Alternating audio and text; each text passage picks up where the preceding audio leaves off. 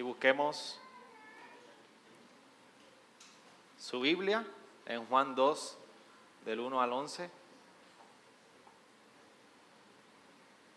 Y en esa misma reverencia escuchamos a la hermana Rosali que nos dará lectura de la palabra. Eh, Juan, vamos a estar leyendo Juan 2, del 1 al 11. Y dice, al tercer día se celebró una boda en Canán de Galilea y estaba allí la madre de Jesús. Y también Jesús fue invitado con sus discípulos a la boda. Cuando se acabó el vino, la madre de Jesús dijo, no tienen vino. Y Jesús les dijo, mujer, ¿qué nos va a ti y a mí en esto? Todavía no ha llegado mi hora. Su madre dijo a los, a los que le servían, haced todo lo que él os diga. Y había allí seis tinajas de piedra puestas para ser usadas en el, rito de la purificación de los judíos. Y en cada una cabían dos o tres cántaros. Y Jesús les dijo, llenad de agua las tinajas. Y las llenaron hasta el borde. Entonces les dijo, sacad ahora un poco y llevadlo al maestresala. Y y se lo llevaron. Cuando el maestresala probó el agua convertida en vino, y como no sabía de dónde era, pero los que servían, que habían sacado el agua, lo sabían. El maestresala llamó al novio y le dijo, todo hombre sirve primero el vino bueno y cuando ya han tomado bastante, entonces el inferior, pero tú has guardado hasta ahora el vino bueno. Este principio de sus enseñanzas hizo Jesús en Canán de Galilea y manifestó su gloria y a sus discípulos los creyeron en él. Gracias a Dios por su palabra. Amén. Vamos a orar de esa manera. Señor, te damos gracias por este tiempo que tú nos concedes delante de ti, como un solo cuerpo adorando y exaltando tu dulce nombre, Señor. Ahora queremos adorarte de igual manera, mostrando nuestra reverencia y sumisión a tu palabra, mientras escuchamos el consejo divino tuyo por medio de las escrituras. Señor, ayúdanos a acercarnos a ella en total humildad, poniendo en práctica y queriendo vivir a la luz de ella. Señor, te, te, pedimos que por medio de tu palabra y tu espíritu, tú nos confrontes en este tiempo y que haz como tú quieras en medio nuestro. Por eso te doy gracias por tu poderosa palabra. Es la única que puede transformar nuestros corazones de piedra en unos de carne. Gracias Señor. En nombre de Jesús. Amén. ¿Se puede sentar, iglesia?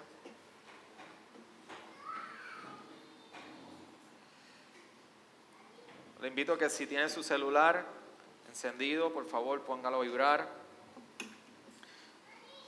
Si tiene que ir al baño, vaya ahora. Pero por, por favor le pedimos que sea este tiempo lo tome para no interrumpir a su hermano ni sobre todo su propia vida que necesita la palabra del Señor. Amén. Amén. Ok.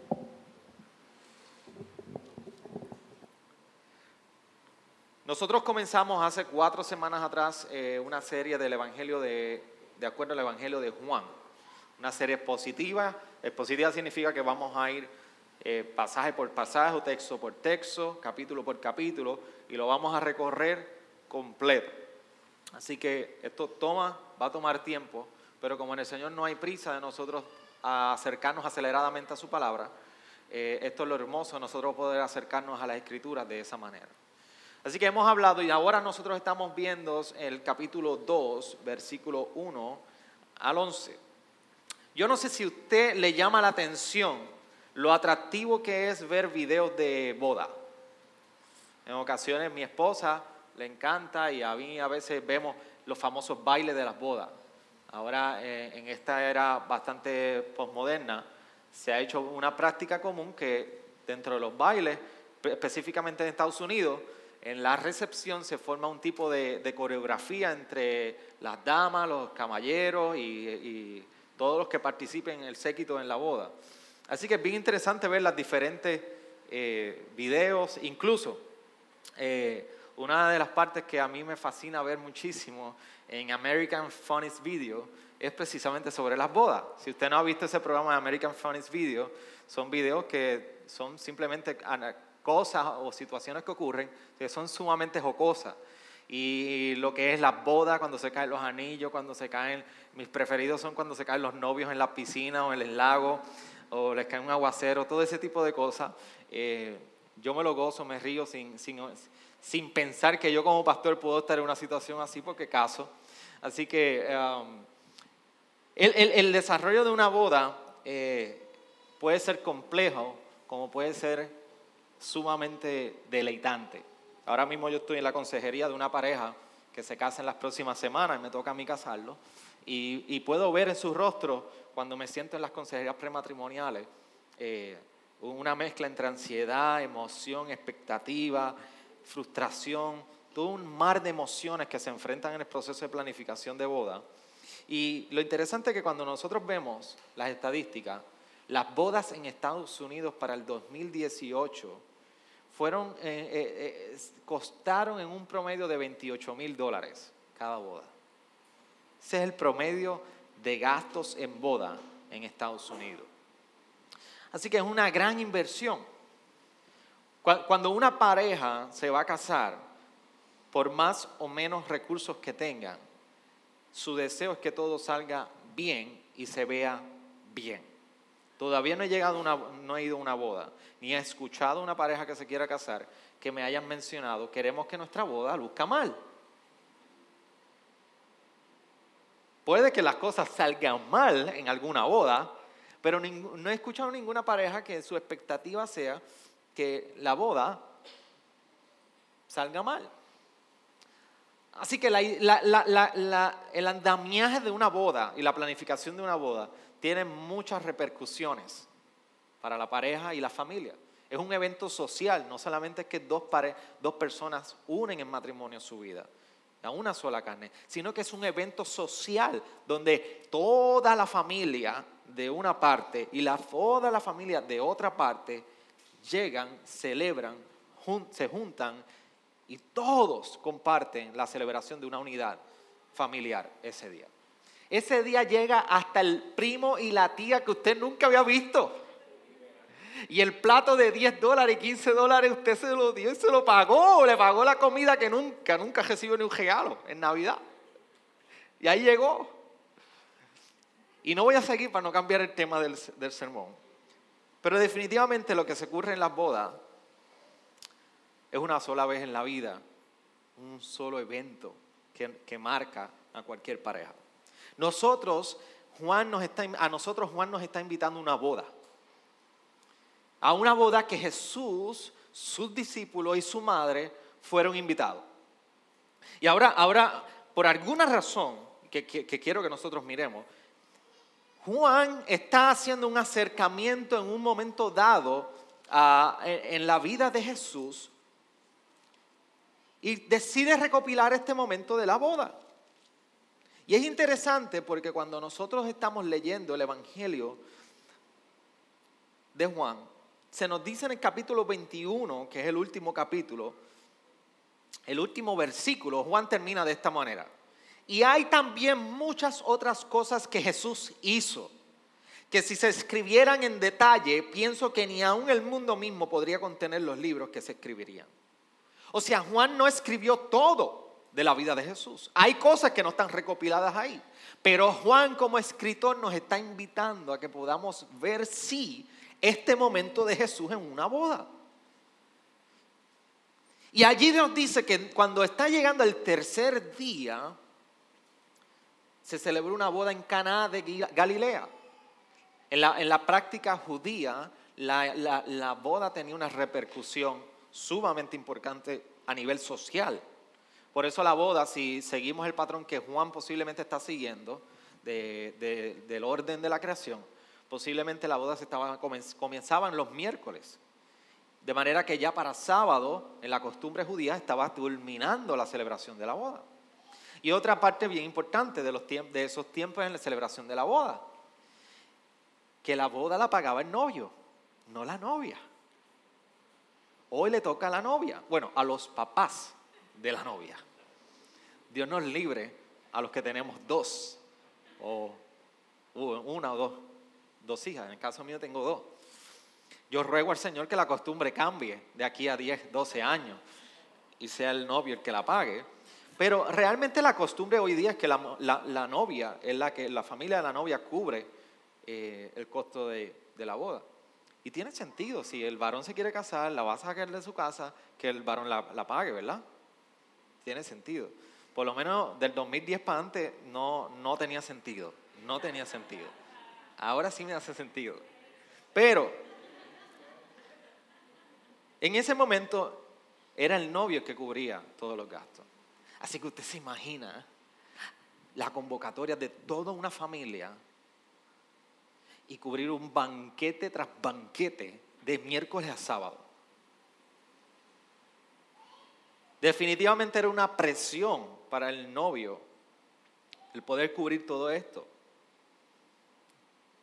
Así que era una vergüenza para la familia del novio y para la novia, para todo el mundo, pero particularmente para el novio, si el novio no era capaz de suplir todo lo necesario para esa boda tenía serias repercusiones para él y a nivel social. Así que aquí es que nos está invitando Jesús, Juan, y nos está enseñando que, que, prácticamente Jesús llegó a esa boda y en resumen, para ir con detalle, llega y llega a la boda y de momento su madre, María, que aunque no menciona el nombre, sí es su madre porque lo dice, le dice a Jesús, se acabó el vino. ¿Y, qué, sucede? Que según pasaban los días, los primer, las primeras suplidos de vino que se proveían era el mejor. Siempre se me empezaba con el mejor. De manera que, el jalito, el aguadito, era para lo último. Cuando ya, ya esta gente está bebiendo mucho, dame, dame sacar entonces lo, lo más barato que queda. Esa era la costumbre. Pero resulta que cuando llega María con Jesús y sus discípulos, se había acabado el vino. Y María que ustedes saben cómo fue la concepción de Jesús y cómo fue el anunciamiento de la, de la concepción de Jesús. María sabía antes de que naciera Jesús quién era, que, quién era Jesús. El mismo ángel le dijo que concebirías un hijo y le llamarás Emanuel, Dios con nosotros. María que, que comenzó a ver a este niño crecer y a la luz de los otros evangelios nosotros podemos ver que el niño crecía en sabiduría y conocimiento. María lo vio interactuar con, los jefes de la ley. María lo vio desarrollándose como el Hijo de Dios. María le dice, Jesús, acabó el vino. a ver qué hace. Jesús, tú, tú puedes solucionar esto, mira la vergüenza que va a suceder. Y Jesús le dice, mujer, ¿qué tengo yo que ver con esto? Por eso dice en versículo 4, ¿qué nos va a ti a mí en esto? Todavía no ha llegado mi hora. Yo no soy el que pago la boda. Mujer, ¿qué, qué, qué nos va a ti a mí? Más adelante vemos que Jesús entonces manda a unos siervos que llenen unas tinajas de agua, convierten en vino, las llevan al maestra sala, que es el coordinador o más bien el, eh, moderador de la boda, la prueba y aquel hombre no se dio cuenta que el agua, que aquello era agua, que lo habían convertido en vino, solamente los discípulos, los sirvientes que echaron agua a las tinajas, y allí aquel hombre le dice, al novio, ven acá, ven acá. Esta, boda está fuera de lo común. Tú has dejado el mejor vino para lo último. Esto sí va a estar bueno. Y dice que los discípulos creyeron, tuvieron fe y le siguieron. Yo quiero que miramos tres cosas de esta parte. Este es el primer milagro de Jesús. El primer milagro recopilado en todos los evangelios es este de la boda de Caná. Y es bien interesante porque lo primero que queremos ver es que miremos el milagro, miremos qué significa y para nosotros cuáles son sus implicaciones. Así lo vamos a ver. Lo primero es que siempre ha existido una gran crítica, lo vemos en el mismo evangelio y fuera de los evangelios, y yo quiero que toquemos eso, sobre si son veraz, veraz este milagro y los milagros de Jesús.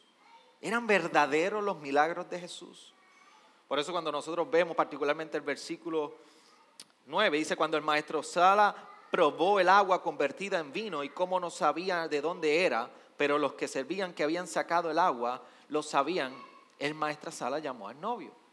Ahí fue que el maestro Sala se dio di cuenta de que, había de que era vino. Así que, ¿qué ha sido la crítica sobre los milagros de Jesús? Hay un filósofo escocés del siglo XVIII, bien reconocido de nombre David Humes. Y David Humes decía que no había la suficiente evidencia o la evidencia con suficiente peso como para nosotros poder afirmar que los milagros eran reales. David Humes en una serie de filósofos que se levantaron para criticar principalmente los milagros, decía, puedes recopilar toda la evidencia robusta que tú entiendas, nunca va a ser suficientemente fuerte para validar los milagros de Jesús. Pero la pregunta que detrás de que nosotros tenemos que hacer si los milagros eran ciertos o no de Jesús, la pregunta que debemos hacernos es, no es si los milagros eran ciertos, es si hay un Dios detrás de las leyes naturales. Porque si tú determinas que no hay un Dios detrás de las leyes naturales, no hay milagros para ti. Pero si tú entiendes que hay un Dios y has conocido a un Dios que es, que es dueño y creador y está detrás de la ley natural, definitivamente que hay milagros. Se nos dice también que en la época grandes críticas sobre los milagros y particularmente este milagro de la boda de Caná levantó muchísima crítica porque es el primer milagro de Jesús. Se decía que en la época también había otras personas que practicaban milagros. Se habla de dos personas en particulares, Oni, el trazador de círculos, así mismo es el nombre. Y se dice que hubo una sequía un periodo en particular antes de Jesús y que este hombre oró y cayó lluvia. Después de Jesús se dice que llegó Anina Mendoza. Anina Mendoza dice que oró por el, por el hijo del rabí de nombre Gamaliel y que cuando oró fue sano. Así que la crítica que ha estado surgiendo en, los pasados, en el pasado ha dicho, también había gente que hacía eso. En palabras resumidas, nosotros no podemos validar, negar ni afirmar si cuando oró cayó lluvia o si cuando oró sanó el hijo de Gamaliel. Lo que podemos afirmar es que no hay paralelos con la persona de Jesús. Ningún historiador puede encontrar paralelos con lo que Jesús hacía, con lo que otras personas, dice la historia, que hicieron a través de la oración. Sin embargo, John Dixon en un libro muy bueno dice, la apertura a los milagros es irracional. Si asumo que no existe Dios. Y es racional si afirmo que hay Dios. Lo interesante es que dentro de la crítica moderna sobre los milagros, en el 1920 se encontraron unos fragmentos de este Evangelio de Juan, que hoy permanecen en la Universidad de Manchester, en London, Inglaterra. Y allí está un fragmento del capítulo 18 de Juan. Y mientras los críticos dicen que este evangelio fue escrito después del siglo II, contradiciendo lo que los padres de la iglesia y los apóstoles han afirmaron, el estudio afirma que definitivamente ese fragmento es de antes del siglo II. Muy consono con lo que los apóstoles y el Nuevo Testamento afirman. Ningún historiador, incluso amigos y detractores de Jesús, siempre afirmaban el poder sobrenatural de Jesús. No hay nadie que haya negado el poder sobrenatural de Jesús. Lo más que llegaron los opositores de Jesús fue a tergiversar sus milagros diciendo que venían demoníacamente manifestados. Pero nadie en la historia ha negado que Jesús hizo milagros. ¿Saben por qué?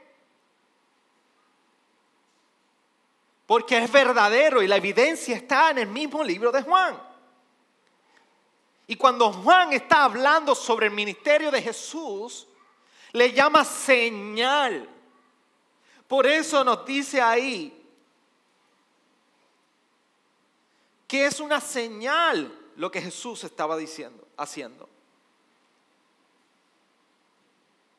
Dice el versículo 11, este principio de sus señales hizo Jesús. Así que miremos que el milagro es verdadero. Pero ¿por qué Juan le está llamando una señal? Incluso en el versículo 4, el mismo Jesús le está diciendo a María, su madre, mujer, ¿qué nos batía a mí en esto? Todavía no ha llegado mi hora. Jesús sabe lo que estaba diciendo. Jesús no estaba diciendo, yo no voy a hacer. Yo no voy a cambiar la situación del no, yo, yo no voy a dejar de cambiar este asunto. Yo voy a intervenir. Jesús le está diciendo a María, mujer, aunque yo haga esta obra, todavía no es el momento mío. Tú sabes quién yo soy, pero todavía no es mi momento. Esto solo es una señal. Eso es lo que está diciendo Jesús. Porque cuando Jesús habla de que todavía no ha llegado su hora, y lo veremos constantemente en su evangelio y particularmente en el evangelio de Juan, lo que está hablando es que la hora es el momento de la revelación de su gloria es igual a su muerte. Por eso acompáñame un momento en este recorrido y vamos a Juan capítulo 7, versículo 6. Nos dice, entonces Jesús les dijo, mi tiempo no ha llegado, pero vuestro tiempo siempre es oportuno. Más adelante en el capítulo 8, versículo 20, dice, estas palabras las pronunció en el lugar del tesoro, cuando enseñaba en el templo y nadie le prendió, porque todavía no había llegado la hora. Cuando vamos a Juan capítulo 12 más adelante, lo vemos en el versículo 27. Ahora mi alma se ha angustiado y diré, ¿y qué diré? Padre, sálvame de esta hora pero para esto he llegado a esta hora. Después dice el versículo 33, más adelante, pero él decía esto para indicar de qué clase de muerte iba a morir. Y es aquí en el versículo capítulo 12 que estamos viendo que Jesús está afirmando que cuando él habla de la hora que no ha llegado, pero que ahora en el capítulo 12 ha llegado, se refiere a su muerte. Ese es el momento de la revelación de su gloria. Por eso, y por último, en el capítulo 17, versículo 1, decía en su oración intercesora, estas cosas habló Jesús y alzando los ojos al cielo dijo, Padre, la hora ha llegado, glorifica a tu Hijo para que el Hijo te glorifique a ti. Y nosotros vimos del capítulo 6 de Juan que precisamente Jesús lo que estaba diciendo es que él había venido no para hacer su voluntad, sino la voluntad de Dios Padre. Así que la hora era la hora de revelación de su gloria en su muerte, en la cruz.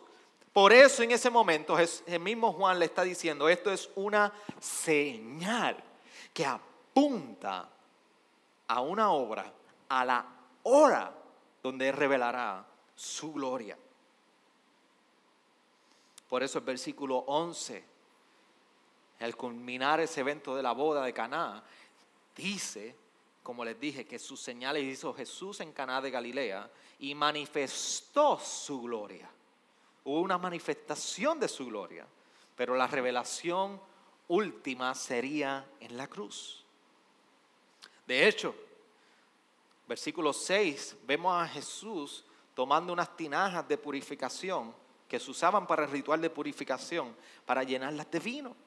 Y el ritual de purificación es que en cualquier residencia, en un evento como este aún más, siempre había una práctica judía de lavarse los pies, lavarse las manos, de purificarse.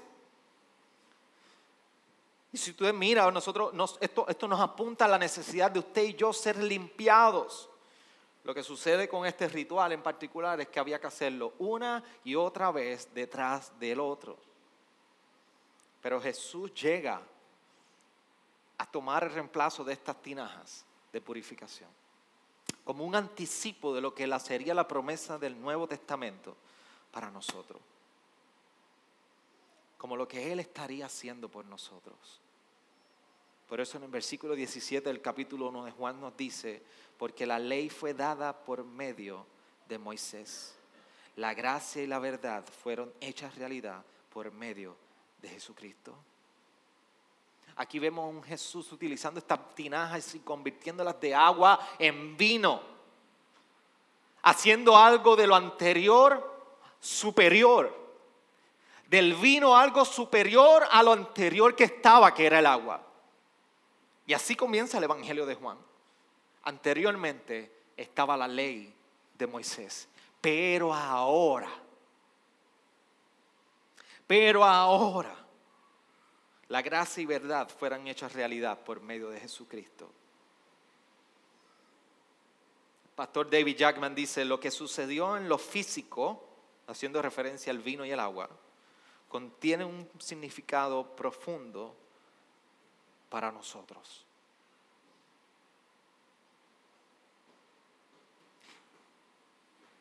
Jesús intervino en este milagro, haciendo este milagro de convertir el agua en vino,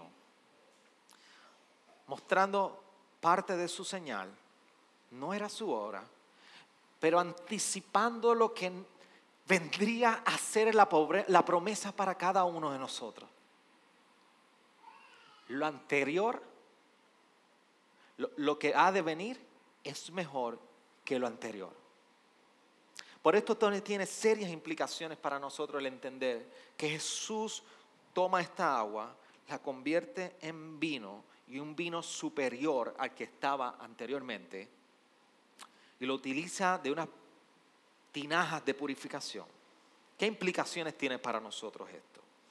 Ya les expliqué que el milagro que representaba en cuanto a que es verdadero y ya les expliqué lo que significa esta señal el milagro como una señal. Ahora, por último, ¿qué implica este milagro para nosotros? Lo importante de este milagro tiene dos componentes. Versículo 11 dice, su madre dijo a los que él servían, haced todo lo que él os diga. Y el versículo 11, volvemos y lo leemos, dice, este principio de sus señales hizo Jesús en Caná de Galilea y manifestó su gloria y sus discípulos, los discípulos creyeron en él. Fe y obediencia. Son dos cosas que nosotros podemos ver las implicaciones del milagro para nosotros hoy. La obediencia de los sirvientes en la palabra de Jesús. Por eso cuando María le dice, haga todo lo que Él os diga demanda una obediencia de la palabra de Jesús a nosotros. Y el versículo 11 nos dice que creyeron los discípulos. El ver su gloria manifestada demanda fe a nosotros. Por eso yo les quiero hacer una pregunta. ¿Cuándo es que ocurre lo mejor en tu vida?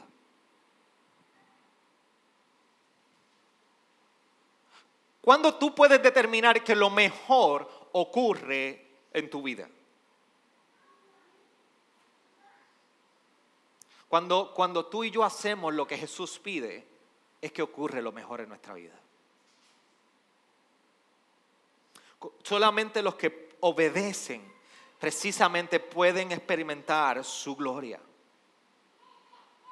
Solamente aquellos que obedecen pueden experimentar precisamente esa gloria manifestada en aquella cruz, que es lo único que puede transformar tu corazón y mi corazón.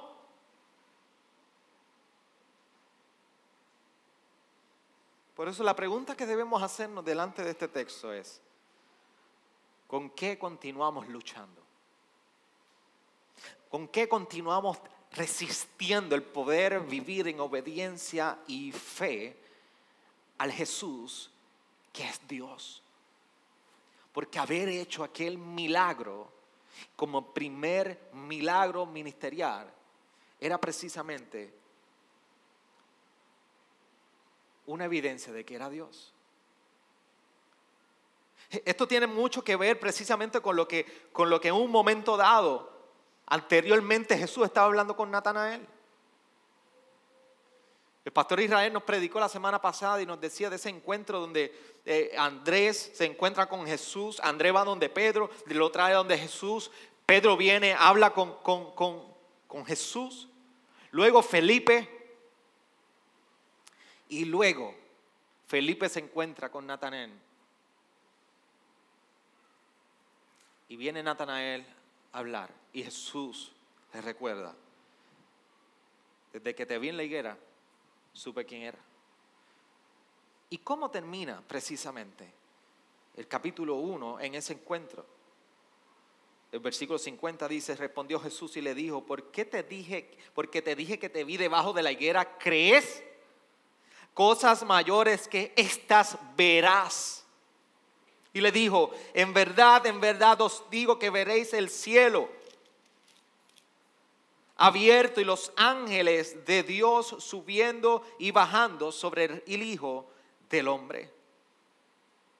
Al tercer día se celebró una boda en Caná de Maglilea y estaba allí la madre de Jesús. Así se debe leer eso. Jesús le dijo, cosas mayores tú vas a ver. Y le hace referencia, como bien dijo el pastor Israel, precisamente el momento donde Jacob está luchando con el ángel. Y allí ve una escalera que subía. Ángeles subían y ángeles bajaban. Y, y, lo emocionante de esto no es cuando se canta ese cántico en plena y bomba.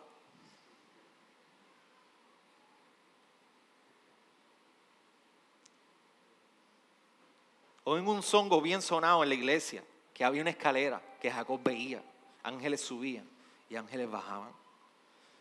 Pero era la gloria de Dios. Pero era la gloria de Dios. Apuntaba la gloria de Dios a una revelación mayor. Porque la promesa que le, hizo Jesús a Natanael de que cosas mejores que mayores que esta él vería y apuntó a esa imagen de ángeles bajando y ángeles subiendo, el mismo Jesús le está diciendo a Natanael, mírame a mí. Yo soy la escalera que Dios ha establecido para unir al hombre, venir al hombre, redimirlo y el único acceso del hombre a Dios. Mírame a mí. Yo soy esa escalera. Y cuando Jesús está haciendo este milagro, precisamente lo que está haciendo es dejando saber que el Hijo del Hombre era Él, el que tenía toda la autoridad, todo el dominio y el poder e incluso de convertir el agua en vino.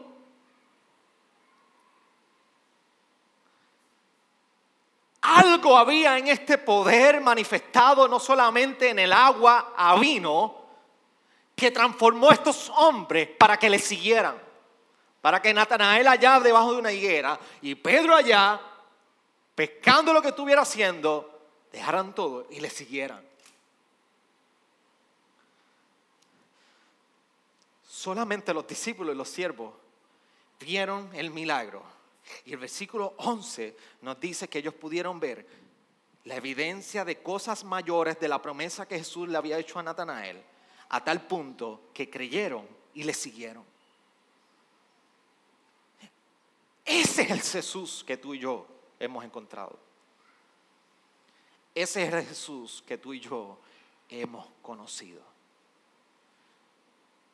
¿Con qué tú luchas? ¿Por qué continuamos luchando en resistencia a seguir al Jesús que es Dios? Ver a Jesús obrando en esta boda es precisamente un llamado a dejar el orgullo y seguir tu vida en tus propios términos. Es un llamado a abandonar tu orgullo, abandonar tu vida en tus propios términos. Es un llamado a tú seguirle y confiar en Él.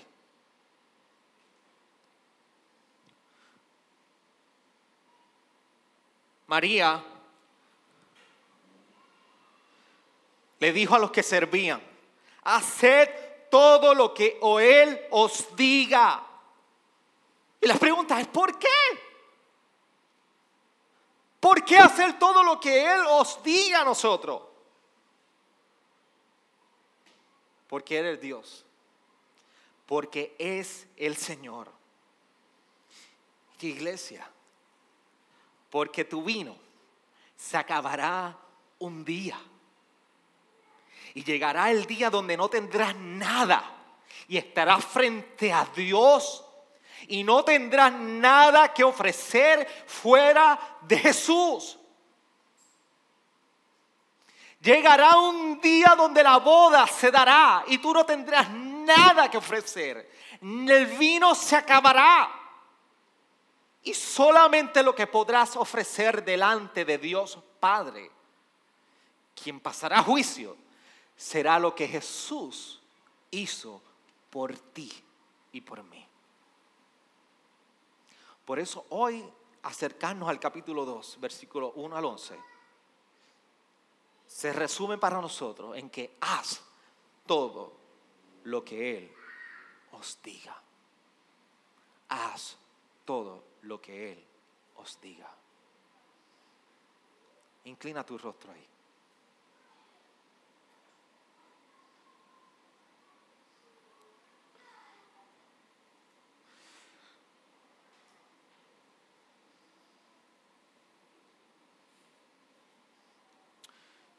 Yo quiero que tú reflexiones en este momento.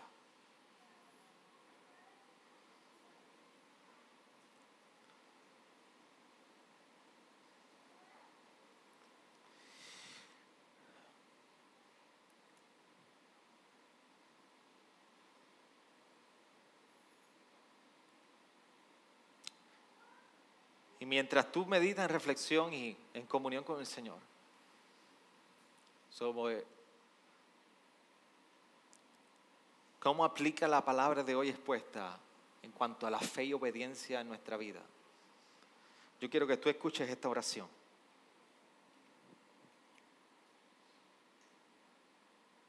Y es mi oración por ustedes, por todos nosotros.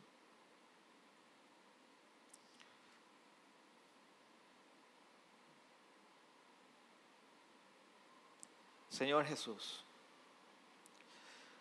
¿Cómo negar tu divinidad y grandioso poder capaz de convertir el agua en vino? Porque eres Dios, no tenemos una mejor opción que seguirte en obediencia. Habitaste entre nosotros mostrando señales que representaban algo más glorioso, la revelación de tu gloria en la cruz. Por eso podemos poner nuestra confianza en ti y tu obra. Hoy rendimos nuestro orgullo delante de ti y nuestro deseo de vivir una vida bajo nuestros propios términos. Sabremos que un día el vino se acabará y fuera de ti, Señor Jesús, no tendremos nada que ofrecer delante del Padre. Por eso hoy queremos reafirmar el deseo de hacer todo lo que Él os diga en obediencia y fe. Amén. Amén. Tómate unos segundos más con el Señor.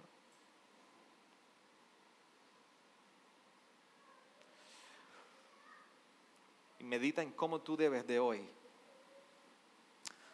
trabajar áreas en obediencia al Señor. O incluso áreas en cuanto a la fe en nuestro Señor Jesucristo. Hoy es un buen día para ir en honestidad delante de Él. En reconocer nuestra necesidad y dependencia en Él. Gracias Señor Jesús. Gracias. Amén.